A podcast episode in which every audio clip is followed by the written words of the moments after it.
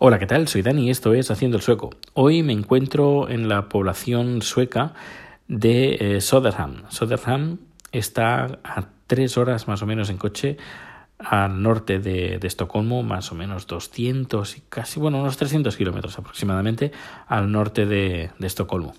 Y estoy, bueno, he venido aquí en coche con un compañero y es que teníamos una producción aquí porque, bueno, es un cliente que ya tenemos de hace bastante tiempo eh, tenía una instalación muy antigua, muy antigua, una instalación de cámaras de, videoconferencia ah, para donde ellos transmiten la, la, junta mensual del ayuntamiento y, lo que han hecho ha sido renovar las cámaras, renovar todo el equipo. Lo único que la empresa que se encargaba de la gestión y de la instalación de estas cámaras y todo el equipo, pues no ha terminado su trabajo a tiempo.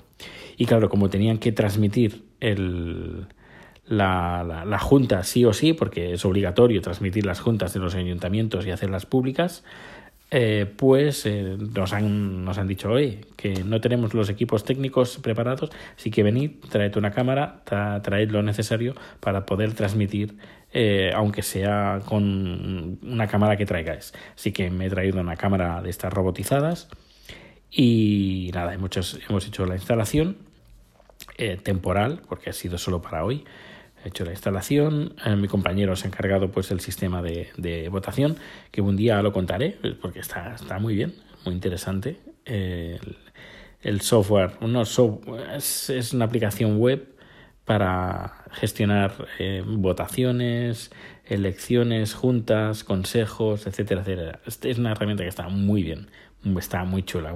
Cuando me la contaron, la nueva versión que han, que han hecho es, es, alucinante. Pero bueno, eso será para otro día. Y bien, eh, ha sido una, producción automática porque como tenían una cámara, cámara fija y nada, transmitir. Y, bueno, y cada uno pues eh, ha estado haciendo, puedes hacer otras cosas mientras estás haciendo la producción. Y nada, he estado haciendo algunos apuntes eh, sobre el trabajo y luego también he estado dando a, la cabeza también, porque estoy ahora en plena faceta para terminar un relato corto, creo que lo conté hace unos días, y estoy, para, estoy parado en un momento que creo que he podido avanzar, creo.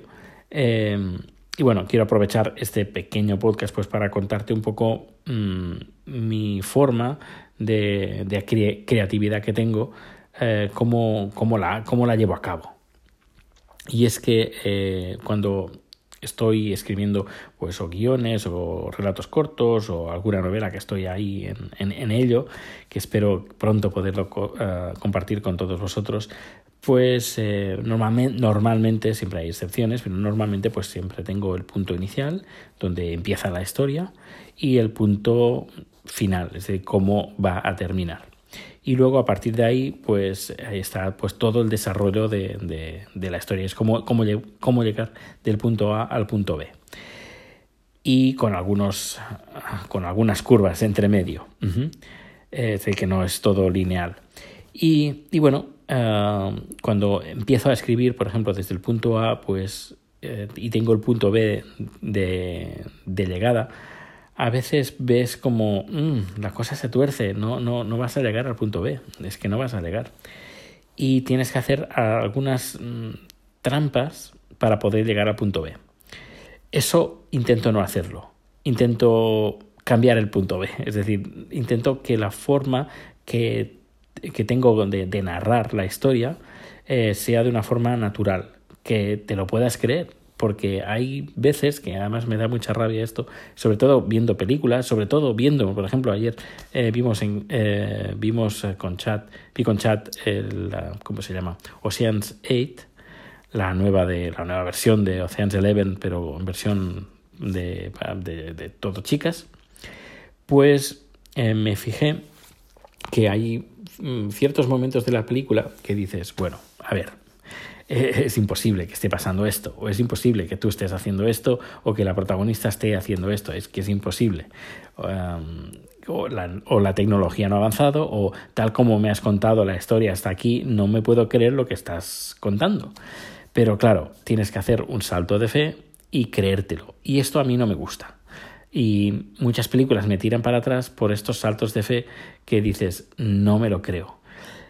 Hay, hay cosas que sí, eh, incluso, por ejemplo, hay películas como, por ejemplo, em, Avengers, la última de Avengers, Infinity War, que eh, los, los Vengadores, pero yo la conozco como Avengers, eh, pues eh, hay momentos de, de, la película que dices, ostras, ¿por qué tal personaje no sale? ¿Por qué tal personaje actúa de esta manera? Y luego los guionistas salen, eh, creo que a través de Twitter o a través de, congresos, dicen, no, no, el, tal persona actúa de esta, de esta manera por tal motivo. Pues eso es importante cuando haces una historia. Es decir, cuando tal personaje hace tal cosa o reacciona de tal manera o se encuentra en una situación, eh, hay, que, hay que poderla eh, contar. Aunque no lo cuentes en la novela o no lo cuentes en la película, pero hay que saberlo contar porque eso de dar saltos de fe eh, a mí, ya digo, no me gusta. Y ahora, por ejemplo, me encuentro en un, en un dilema eh, que hay un personaje que tiene que salir de un edificio altamente vigilado y Claro, podía decir, mira, pues sí, eh, se pone, por ejemplo, en el carro de la ropa sucia y sale. No, porque claro, es un edificio que está súper vigilado y está todo controlado, todo lo que entra y todo lo que sale de, este de ese edificio. Así que no puede ser así. Tiene a través de los tubos de, de circulación. Tampoco, tampoco puede ser así.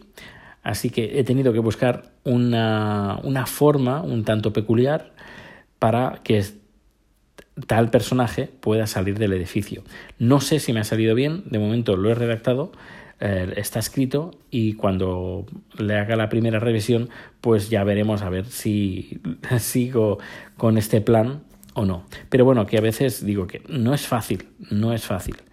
Em, cuando tienes una historia, poder llegar del punto A al punto B de tal forma de que sea de forma natural, porque lo, intento, es decir, intento de que de todo el transcurso vaya de forma natural.